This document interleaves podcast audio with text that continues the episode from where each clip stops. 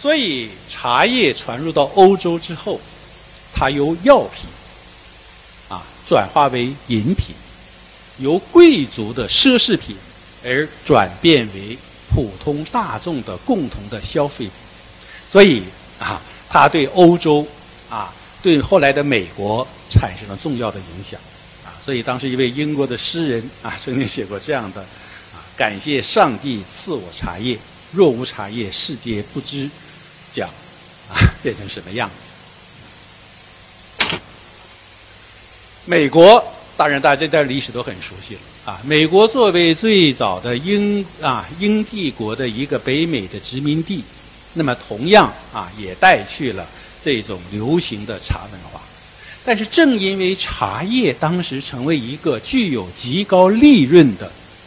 啊一个贸易的品种跟领域，所以实行啊垄断。专卖制度，因此在北美的殖民地的茶叶的销售是被英国所控制，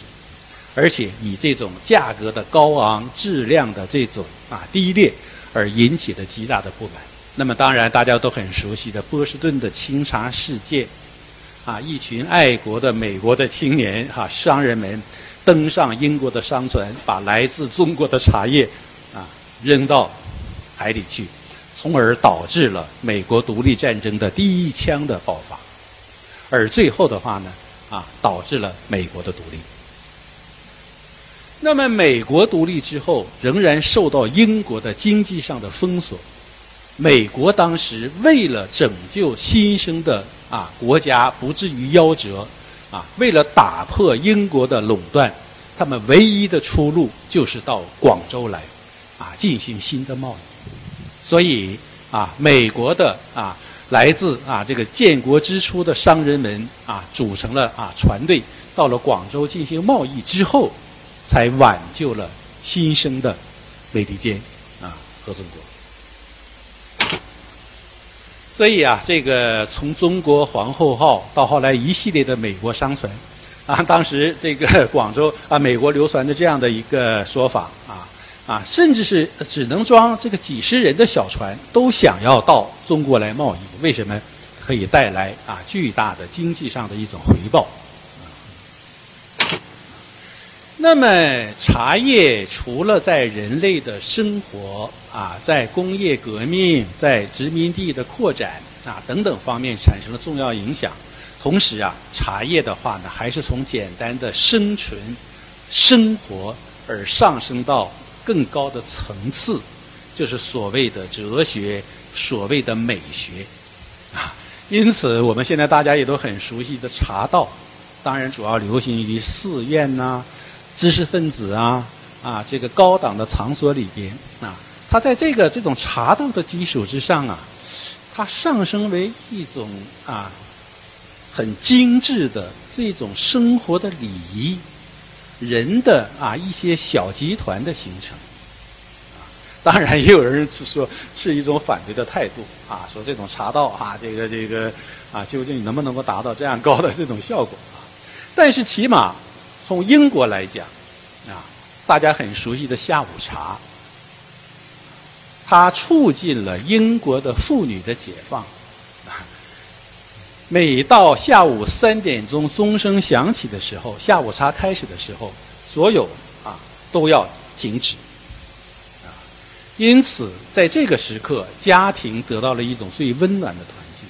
女人们能够啊体会到自己的最高的一种价值跟享受。所以啊，有人说中国的茶叶改善了家庭关系、夫妻关系。想要夫妻幸福，喝茶吧。英国的男人们过去以粗鲁、好斗、决斗而闻名，因为什么？酒精刺激。但是当喝了茶之后，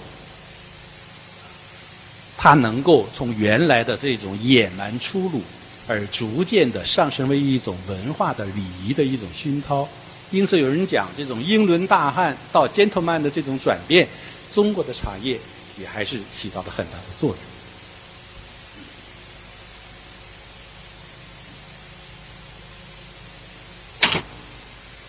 那么，中国的茶叶啊，它进入到欧洲之后，它跟西方的啊这个啊文艺的复兴啊一些美学的流派结合起来啊，因此的话呢，它掀起了一种中国风啊。这种中国风的话，对欧洲的文化、对欧洲的建筑、艺术都产生了很重要的一些影响。啊，那么刚才讲哈说这个啊，十六世纪到十九世纪，这个西方国家到广州十三行最重要的是茶叶，但是我们中国的传统的瓷器呢，中国传统的丝绸呢，我们过去更熟悉的是丝绸之路、瓷器之路，是的啊，在茶叶兴起之前，中国的丝绸、中国的瓷器占据了啊中外贸易的主要品种。但是从十六世纪一直到十九世纪之间，茶叶成为最重要的贸易的品种，啊，但是丝绸跟瓷器也并没有受到影响，而是三位一体，非常完美的结合起来，使得中国传统的海上丝绸之路达到了一个最高峰。装船的时候，最重要的就是这三样，啊，瓷器。啊，是最沉重的。好，放到船的底舱、压舱啊，因为在长途的航海过程当中啊，重心要下移啊。茶叶啊，放到中间，丝绸放到最上边。这样的话呢，形成了一个装船的最合理的一个结构，可以保证在长途的半年多的航海啊过程当中啊，这个完好无损。而更重要的是，进入到欧洲之后。中以中国的茶叶为中心而实行的这种茶诗词的再次的升华，瓷器、茶具是必不可少的。所以我们现在在广州图书馆啊，在楼在这个啊我们这个同一层啊，在举办这个啊茶器定天下。说为什么不不光是茶呢？还有一个器呢？这个器就是茶具，就是中国的瓷器。所以，精美的中国的瓷器茶具跟香甜的中国的茶叶完美的结合起来，同时在茶室上，在欧洲的家庭跟宫廷里边，茶室要用中国的丝绸装饰起来，它的墙壁啊，它的这个这个餐桌啊，所以啊，更形成了一种具有浓郁的中国文化的这样的一种环境。所以在这样的一种环境里边，丝绸、瓷器跟中国的茶叶完美的结合起来，啊，达到了一个更高的一个水平。当然啊，这个中国的茶叶除了这种欧美之外，在日本啊，在韩国等等啊，它的流行跟影响，我这里边就不再多讲了。那么我刚才讲中啊，广州是中国的茶都。啊，其中一个最重要的一个衡量的标准就是十三行所管啊管理负责进行的茶叶的销售，改变了欧洲，改变了美国，改变了世界。同时，它也极大的促进了我们广州和广东的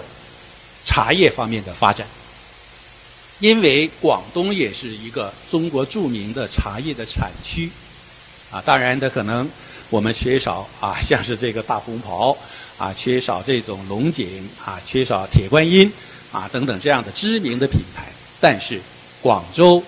也是产茶的河南茶啊，广东也是产茶的潮州啊乌龙茶、英德的红茶等等。我们在座的朋友要比我更熟悉。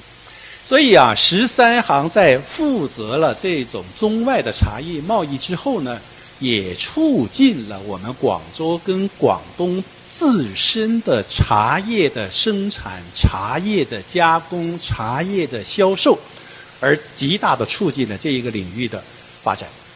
那么这里边有一组照片啊，我们啊大家分享一下，就是描写了当时十三行对广州乃至广东的茶叶的影响。啊，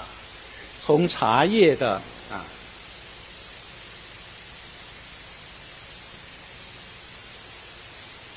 从茶叶的啊播种啊土地啊，这个这个哈，这个平整土地播种这个环节啊，到施肥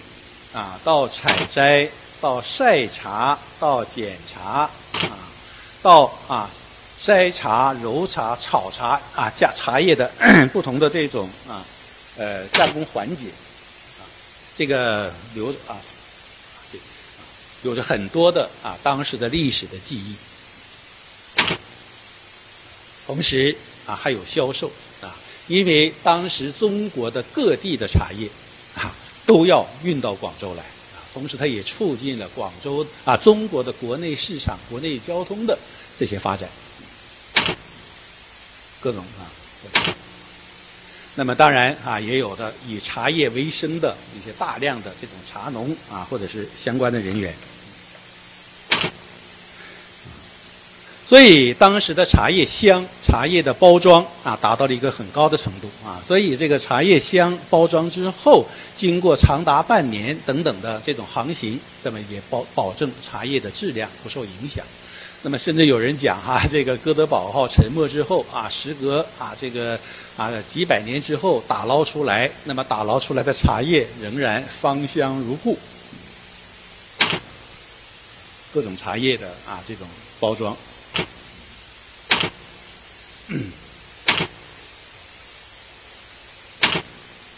这里边也产生了很有趣的一些插曲啊，茶叶啊，这个流行欧美之后啊，这个这期间呢，欧洲的这个农学、农业科学哈、植物学也有了很大的发展那，所以他从这个究竟是草呢还是树叶呢这种简单的认识之后啊，后来他开始要深一步的研究。那么曾经啊，这个欧洲的话呢，这个 是英国啊还是荷兰呢？派遣了一位农学的博士啊，是当时这个这个西方这个这个知识革命大学产生之后啊，农学的博士派到广州来考察，就是说你好好去研究一下，考察一下为什么从广达啊这个中国呃出口的茶叶如此神奇，在广州如此在欧洲如此受欢迎呢？结果呀，这位农学的博士考察了各个环节之后啊，感叹啊，中国的茶文化的博大精深啊，品种如此丰富啊，这种加工如此这个这个复杂啊，品味如此这种多样。但是等到看到最后在广州十三行茶叶要装箱运船的时候，他惊呆了。为什么？大家可以看到。茶叶的话呢，是由当时的这些苦力们，啊，光着膀子，在茶叶箱里边用脚去踩。为什么你要把这个啊，这个装箱啊，要这个这个啊，比较这个这个这个紧凑？但是这些啊，这个这些苦力们是光着脚、赤着脖，身上的汗水在劳动当中的话呢，全部淌到这个茶叶里边。他觉得这也太不科学、太不卫生了啊！这会影响到这个这个 我们欧洲这个民众的这个这个这个啊。结果他回去之后啊，写了一个非常详细的一个考察报告啊。所以在所有的报告当中，其他的环节都是赞不绝口，但是在最后这个环节，他说不好。他说这个我们一定要要求中国要改善他们的装装装箱的这个这个水平，要否则的话。这么多的苦力的汗水流到茶叶里边，它使得茶叶变成了一个有臭味的茶叶。但是他的这个报告回到欧洲提交之后，啊，当时啊负责这些销售的这些国家的官吏们一看，这可不行。如果你的这个报告公开之后的话，会大大影响中国的茶叶在欧洲民众当中的印象。那么更重要的话呢，是会影响到中国茶叶的销路，会影响到国家的收入、财政，因此立刻把他的财政、他的这个报告封锁起来，而且命令他闭嘴，不许在这个方面再继续多说。所以中国的茶叶啊，仍然继续热销欧洲。那么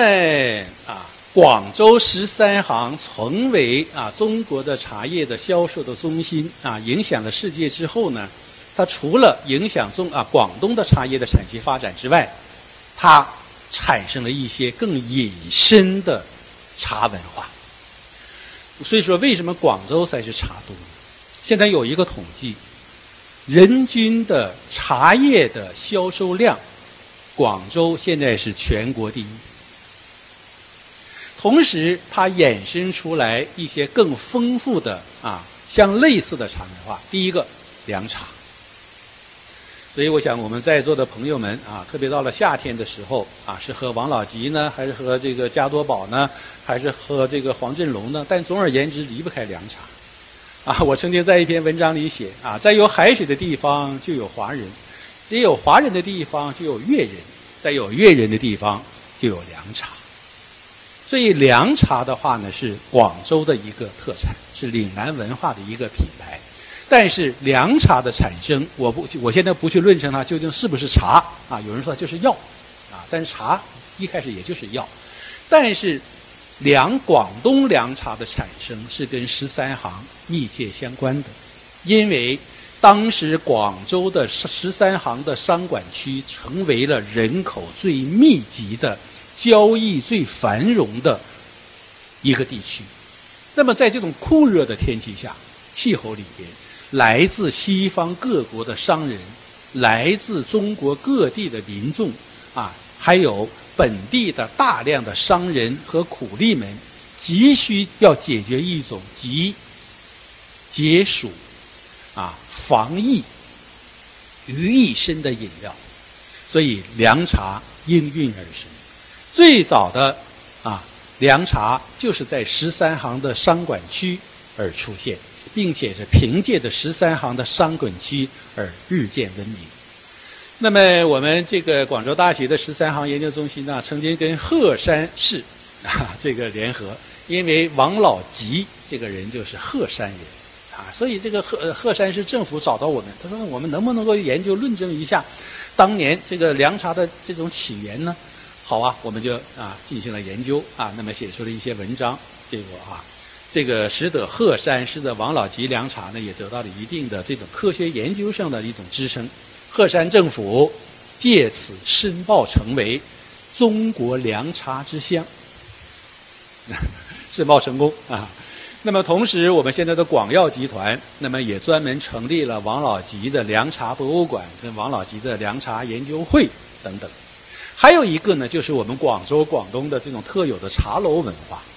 我是北方人。啊！但是我到广州已经生活工作啊，这个几十年了，所以从本外地人啊对广州的一个在饮食方面的一个最重要的印象，饮茶，啊，所以现在无论是自己节假日，或者是有朋友从外地来，那么到了广州，一个必要的一个必不可少的一个环节，你是喝早茶呢，还是喝午茶呢，还是喝下午茶呢，喝还是喝晚茶呢？所以啊，广州是中国的茶都，还表现在它使得在茶叶、茶水本身饮料的基础之上，而衍生出来一些更丰富的啊这种啊其他的这些啊生活跟文化的含义。那么我们在刚才讲啊，广州十三行最重要的商品是茶叶，啊，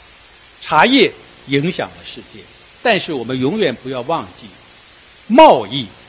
第一个不是单一的，也就是说，绝不能是单一的一个品种。第二个呢，也不是单向的，也不是光由你广州啊把这个茶叶运出去。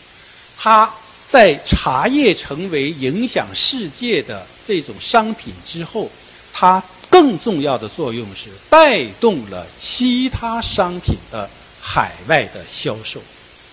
同时，它也极大的加强了西方其他商品乃至文化的跟广州的交流。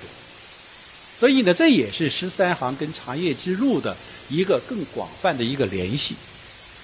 丝绸之路，这是中国最传统的。为什么它很轻？它附加值很高。啊，在运输条件啊这个地理遥远的情况下，它只能运这种最轻的。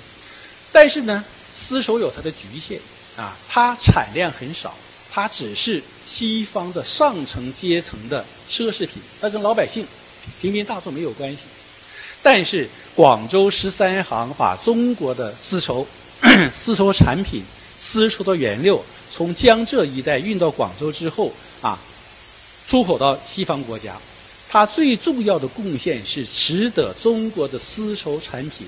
摆脱了为啊上层统治阶级所独有的专利，而为平民所普及。啊它让 世界上平民百姓的生活更加绚丽多彩。还有所谓的丝绸之路呢，也不光光是丝绸，它实际上是指整个的纺织。那么中国的除了丝绸的这种纺织品之后，其他的纺织品，比如说南京的土布啊，广东的土布，或者是一些其他的啊质质地的这种纺织品，同样更大量的销售到。世界，这里边有一个最新的一个研究成果，就是闻名世界的美国的品牌牛仔、牛仔服、牛仔裤、牛仔布，它的最初的原料是来自于十三行所运出去的中国的土布。所以美国在西部啊，这个边疆开发的时候，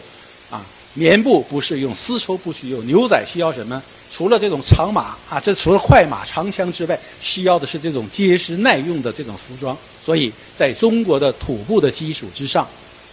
发研制发展出来特有的牛仔布、牛仔服。中国的传统的瓷器之路，通过广州的十三行，也得到了极大的发展。景德镇啊，或者是其他地方的所有的瓷器啊，都要通过广州运出去。我们刚才讲三位一体，所以瓷器跟茶叶结合起来，它极大的改善了世界人民的生活的质量跟内容。在没有瓷器之前，用什么？有钱人用金碗银碗，没钱人用土碗泥碗。但是瓷器最卫生、最干净啊，最美观啊，所以啊，它对世界上人民的这种生活的这种质量有这种。革命性的促进。那么，除了这种啊经济贸易的内容之外，在十三行，它还负责着这种中西文化的交流的这样的任务。因为中国的东西要从广州出去，而西方的东西啊要通过广州进来，所以这里边科学技术进行了广泛的交流。最好、最著名的第一个钟表。啊，钟表。过去中国古代没有钟表啊，有这种什么滴漏啊、什么看影啊等等，不科学啊。但是时间又对于啊这个这个生活工作又最重要的，所以西方的近代革命的啊这种啊近代这个这个工业革命的科技产品，钟表大量啊啊进入这个通过广州进入中国。结果广州的商人又很聪明啊，进口了这么多的这种西方的钟表之后，哇，那这么好，这么神奇，我把它拆开研究研究，我们自个儿造啊。好了，在模仿西方钟表的基础之上，广州成为中国最早的钟表业的基地啊。一个是广州，一个是北京啊，北京故宫在里边，还有一个的话呢是江南杭州。啊这个啊，这两年我去过几次这个葡萄牙，这个到了这个原来葡萄牙的首都叫做科英布拉啊，现在的是里斯本了。那原来的首都科英布拉，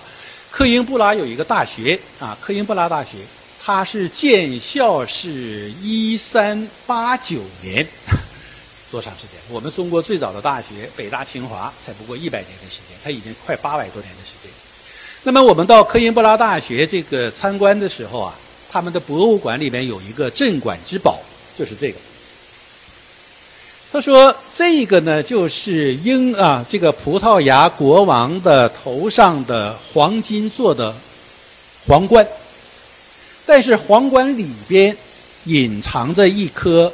重达十二公斤的天然的磁石吸铁石，是当时的康熙皇帝。送给葡萄牙国王的一个礼物，通过广州、通过澳门而运到葡萄牙。那么，它是一个科学实验的产品，在科学物理啊这种重量引力的试验当中，它的这个皇冠会冉冉升起，所以啊，我们可以看到，除了这种商品的贸易交流之外，还伴随着当时的科学技术的交流，还有广州十三行成为了当时的信息交流的枢纽。我们大家要知道。在十九世纪末期之前，还没有邮局，没有邮票，没有邮差，没有邮船。中国的传统的书信的传递是靠驿站，老百姓是靠朋友之间捎带民信局的短程的这个这个哈邮寄。那么我们广东的侨乡的侨批啊特有的，但是外国人到了广州。来进行贸易，最重要的还是信息。当时没有电话，没有电报，最重要的是书信。烽火连三月，家书抵万金。所以在广州十三行，在我们广州啊，出现了最早的外国的邮局，出现了最早的外国的邮差，啊，出现了最早的地下的邮政体系。担负着中国跟世界的这种通讯的交流。当然，我们中国的社会啊，对烟啊 情有独钟，所以在香烟流行之前是鼻烟，而当时的鼻烟通过广州十三行而进行销售。那么，鼻烟壶集科学工艺材料于一身，有了极大的发展。当然了啊，像这个雕刻、家具、银器、扇子，所有的生活品或者是奢侈品，完全都在当时的瓷啊茶叶之路的影响之下，伴随产生啊相辅相成。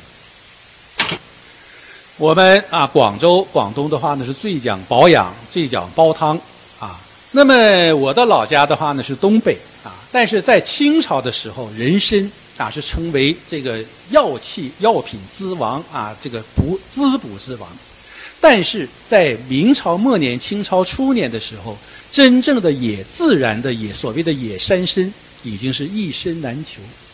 那么在这种情况下，十三行进口了大量的北美的人参，也就是我们大家都非常熟悉的花旗参啊。所以啊，它为我们中国人的这种特有的这种滋补保养啊。提供了一个原料，还有啊，实在广州的美名跟基础，也是在十三行完成的。因为商业繁华之地，一定是食品发达之地，啊，酒楼、餐饮有了极大的发展，同时啊，十三行又从外国进口来了大量的最早的西方的食品，红酒，啊，这个羊糖，啊，等等，那么比如说我们现在差不多每一天都能够接触到的荷兰豆，就是当时的荷兰的商船最早把这一种蔬菜的品种啊运到广州来。结果没想到啊，在广州，在岭南的土壤上啊，如此适应啊，迅速的流行起来。所以啊，十三行的话，也为食在广州的这种美誉啊，奠定了一个很好的基础。